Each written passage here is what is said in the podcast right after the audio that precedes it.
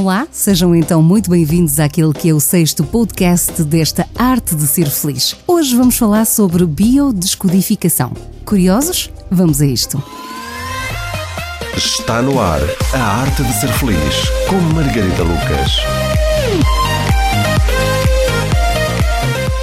Bem-vindos então novamente. O meu nome é Tânia Almeida e todas as semanas estou por aqui neste podcast A Arte de Ser Feliz com a terapeuta de emoções Margarida Lucas.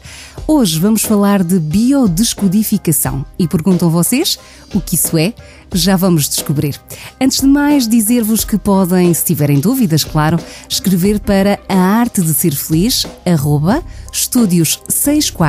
estúdios64.pt. Eu volto a repetir, se tiverem dúvidas, questões para colocar à Margarida Lucas, é através do e-mail a arte de ser feliz, arroba, estúdios64.pt. Entretanto, já fomos recebendo alguns e-mails onde nos perguntaram sobre vários temas, doenças, entre outros.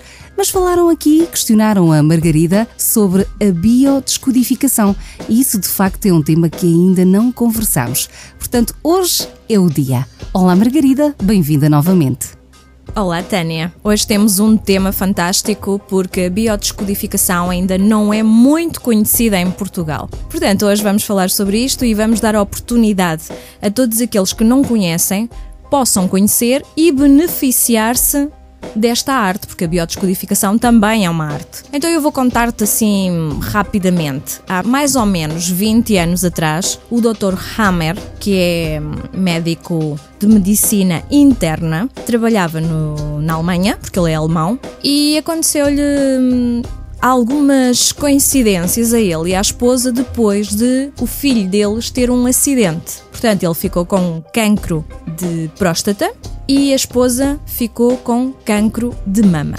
Ele achou que isto era bastante forte porque como é que eles eram saudáveis e de repente, depois do acidente do filho que foi fatal, o filho morreu, como é que eles os dois ficam com um cancro? Então ele, como trabalhava na medicina interna, e a medicina interna o que faz é tentar perceber o que é que está lá dentro que provocou a doença cá fora, ele começa a analisar todos os seus pacientes e apercebe-se que todas as doenças têm a mesma emoção por trás. Como sempre, estou super curiosa, porque a questão de seres terapeuta de emoções nem sempre é muito bem percebido por aqueles que nos ouvem. Terapeuta de emoções, mas afinal o que são as emoções? O que são os sentimentos? Portanto, tudo isto é muito, parece que hum, platónico, não é uma coisa concreta.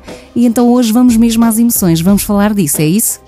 Exatamente, porque iniciou tudo com este Dr. Hammer. Então o que é que acontece? Ele começa a analisar e começa a perceber que de facto todas as pessoas que lhe aconteceu uma certa situação e que provocou uma emoção, todas estas pessoas têm a mesma doença. Daqui surge a biodescodificação.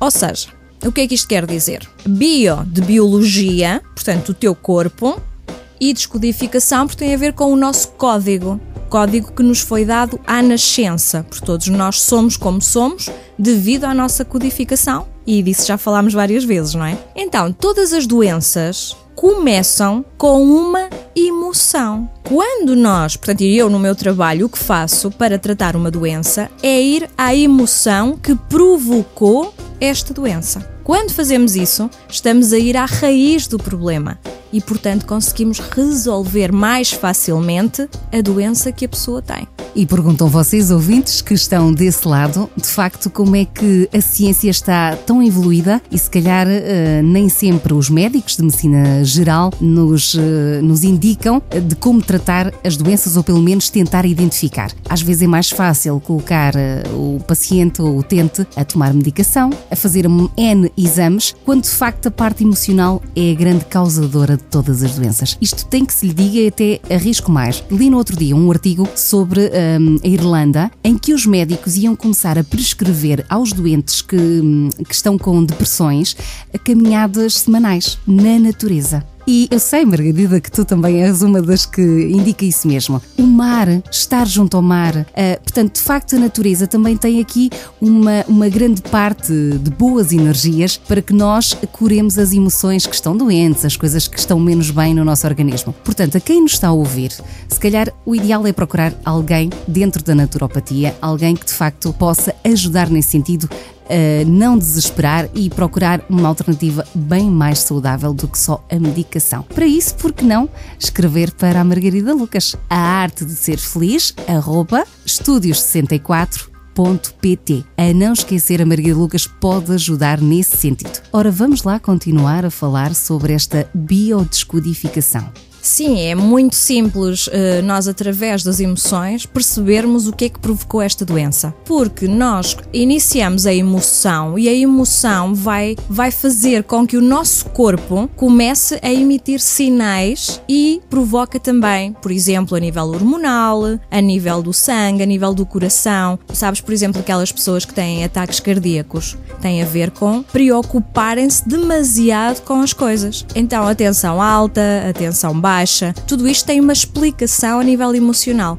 E eu sei, tu não disseste, mas eu sei que já recebemos perguntas no nosso e-mail uh, sobre algumas destas doenças. Portanto, se calhar vamos falar sobre isto no próximo programa. É isso mesmo, Margarida Lucas. Terminamos agora esta sexta edição, este sexto podcast da Arte Ser Feliz, com esta dica. É uma questão de ficar por aí atento. Para a próxima semana voltamos a falar de biodescodificação, de emoções, até de emoções reprimidas que nos podem levar a ser certas doenças. Para que possa falar com a nossa Margarida Lucas, já sabe, a arte de ser feliz, arroba estúdios64.pt. Foi um prazer estar convosco. Até para a semana.